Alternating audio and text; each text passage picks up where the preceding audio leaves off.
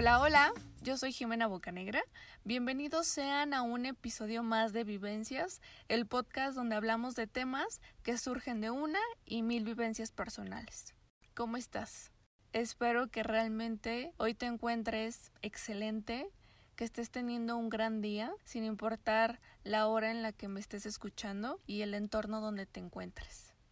En esta ocasión, como ya pudieron verlo, les voy a platicar de un tema que surgió de una situación que me sucedió hace poco y dije, pues ¿por qué no hablar de los límites? Tan necesarios que son ponerlos. ¿A poco no? Y es que resulta imposible pensar que todos en algún momento de nuestras vidas nos hemos arrepentido de no poner un hasta aquí a personas o incluso a situaciones creadas y permitidas por nosotros mismos. Apuesto que estás diciendo sí, claro o estás recordando ese momento o esa situación o esa persona. Por ejemplo, ¿cuántas veces te has llenado de pendientes, compromisos, responsabilidades, incluso culpas? Por no decirle a tu jefe, amiga, novio o quien sea una respuesta como la siguiente. Lo siento, pero por ahora no. Muchas gracias. O Ay, no me lo tomes a mal, pero no me gustaría ir, la verdad. Gracias por la invitación.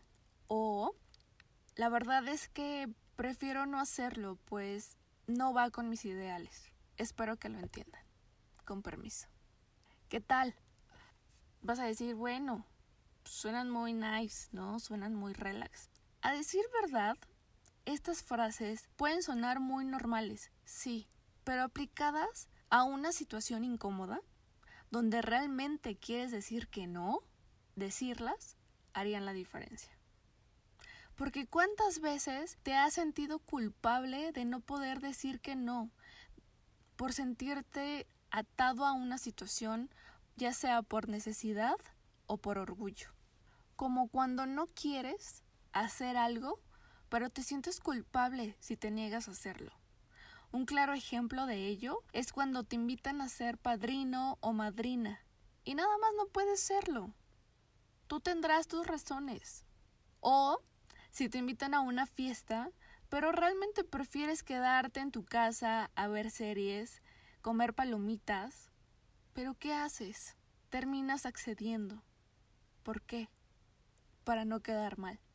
Pero ¿qué pasa?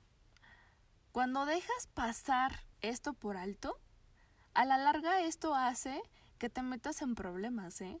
Terminas pagando algo que no podías o le dedicas tiempo a algo que no debías. Pues decirle a todo que sí hace que tus problemas solo vayan en aumento. ¿Te suena familiar? Pero es que, ¿por qué es tan difícil poner límites? La verdad es que creo que lo dejamos pasar porque nos da miedo a ser rechazados y porque es más grande la necesidad de aprobación que hace que sea muy complicado poner límites. Las personas que no ponen límites andan más irritables y suelen ser explosivos, porque pues siempre andan buscando quedar bien con todo mundo, a costa de todo, a costa de estresarse de más, de enfermarse por estrés, de tronarse ahí los dedos con tal de cumplir con lo que se comprometen, aún sabiendo que no lo van a poder lograr del todo. Pero miren, a todos les dicen que sí. Pero también están las veces que una y otra vez escuchas quejas de tu amigo, amiga, mamá, tía, vecino, de todo lo malo que les pasa no solo a ellos, sino de los demás. Se quejan y ni siquiera hacen lo posible para realmente hacer algo, para no quejarse tanto de eso. Mientras esto se convierte en una situación normal para la otra persona, pues ¿qué haces? ¿Qué sientes? Y tú te sientes incómodo al escuchar lo que no pediste saber pero por más que trates de evitarlo, no logras decirle algo como, oye, perdón que te interrumpa, pero la verdad es que no me hace nada bien escuchar todos los días problemas ajenos cuando aún estoy intentando resolver los míos. ¿Qué te parece si cambiamos de tema y platicamos de otra cosa? ¿Sí? Sí, suena muy ligero, suena muy normal, pero cuesta muchísimo decirlo, pero se tiene que hacer. Y tal vez me estés diciendo, Jimena, si hubiera una fórmula para poner límites, ¿tú crees que yo no lo haría? Y si la sabes, dímela porque la necesito. Pues no, la verdad, mm, creo que no hay una fórmula, o no que yo sepa, para poner límites. Pero lo que yo he notado de los errores que he cometido es que puedes realizar tres cosas.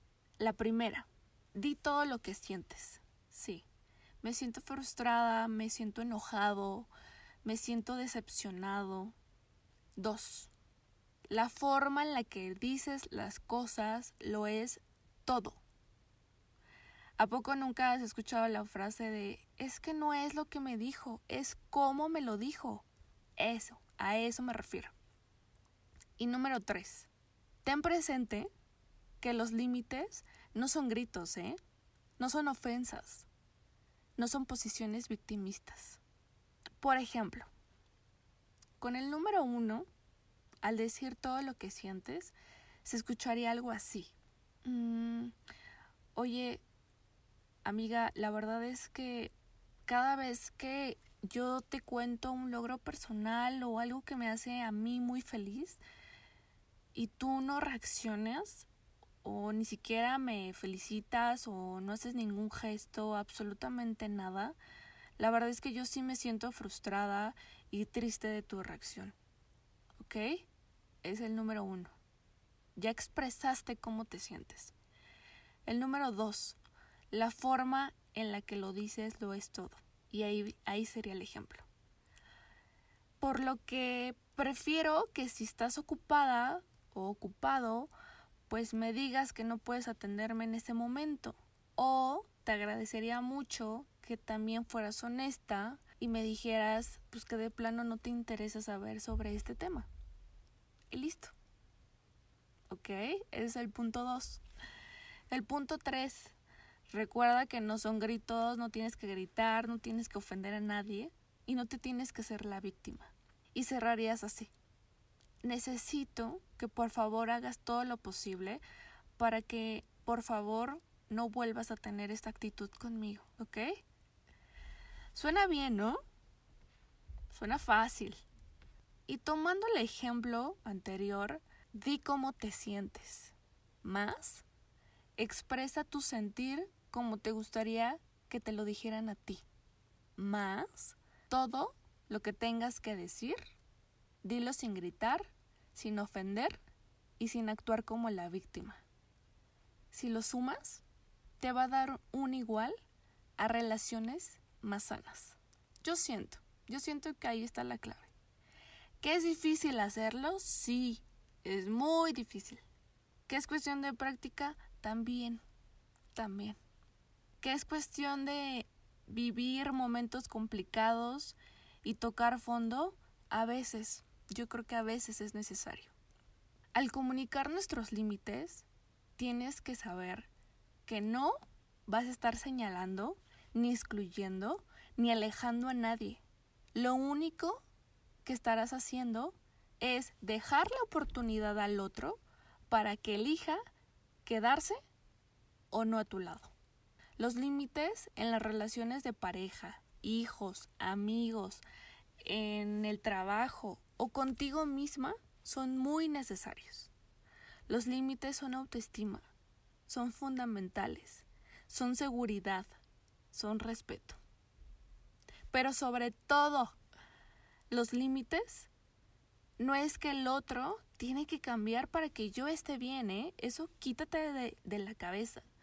Los que tenemos que cambiar somos nosotros. Las cosas que justo erróneamente esperamos que los demás hagan son justo las cosas que deberíamos de revisar si nosotros ya las estamos haciendo. En lugar de pensar qué decirle a esa persona para poner ese límite, el ejercicio que debemos realizar es simple. Preguntarnos qué es lo que yo quiero sentir. quiero sentir paz, quiero sentir armonía, quiero sentir tranquilidad, quiero sentir libertad. ¿Qué es lo que quiero? Una vez que ya te respondiste, lo comunicas. Y puede que a la hora que lo hagas, las personas se alejen de ti. Y en ese momento estarás respetando tus propios límites. ¿Ok? ¿Me cachas la idea? La intención de poner límites, ojo, no es obligar la conducta del otro, ¿eh? sino expresar su libertad mientras nos respetamos a nosotros mismos siendo congruentes. ¿Ok? Acuérdate bien de esto. Nunca es tarde para empezar a ponernos límites.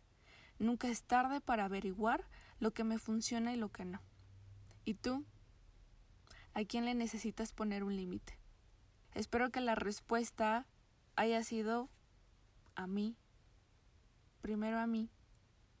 Y con eso los estaré poniendo al resto. ¡Ay, qué liberador tema! En serio, ya tenía ganas de platicar esto y creo que se dio todo. Eh, hace unos días puse unos límites y efectivamente pasó eso.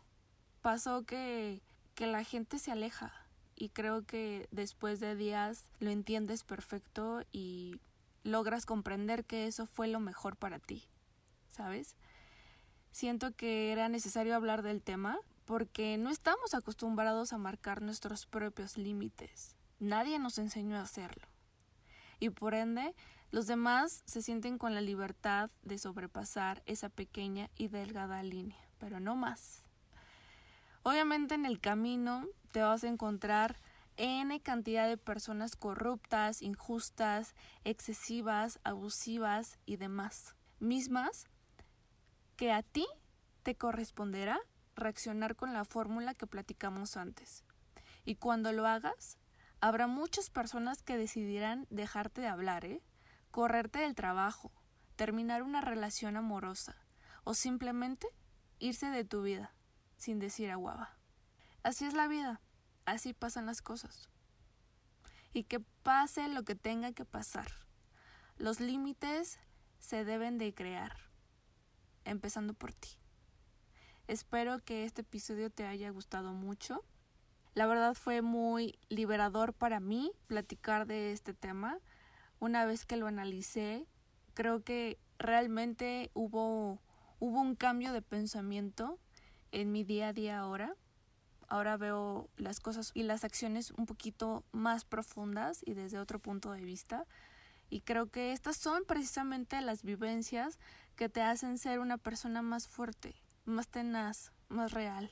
Espero que al escuchar este episodio te haya ayudado a, a, pensar en esas situaciones o en esas personas que en algún momento tú propiciaste que propasaran esa pequeña línea y que ahora caes en cuenta que la pelota está en tu cancha y todo depende de ti.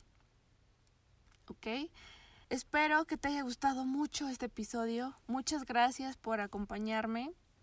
Espero que lo hayas disfrutado, que te haya dejado pensativo, pensativa y que lo compartas a quien necesite escucharlo. Por último, espero que sigan las redes sociales del podcast en Instagram. Pueden encontrarlo como vivencias.podcast y en Facebook como Vivencias el Podcast. Ahí vamos a subir mucho contenido acerca de este tema. Gracias por escuchar este episodio. Les mando un abrazo enorme y nos escuchamos en la próxima. Cuídense. Bye.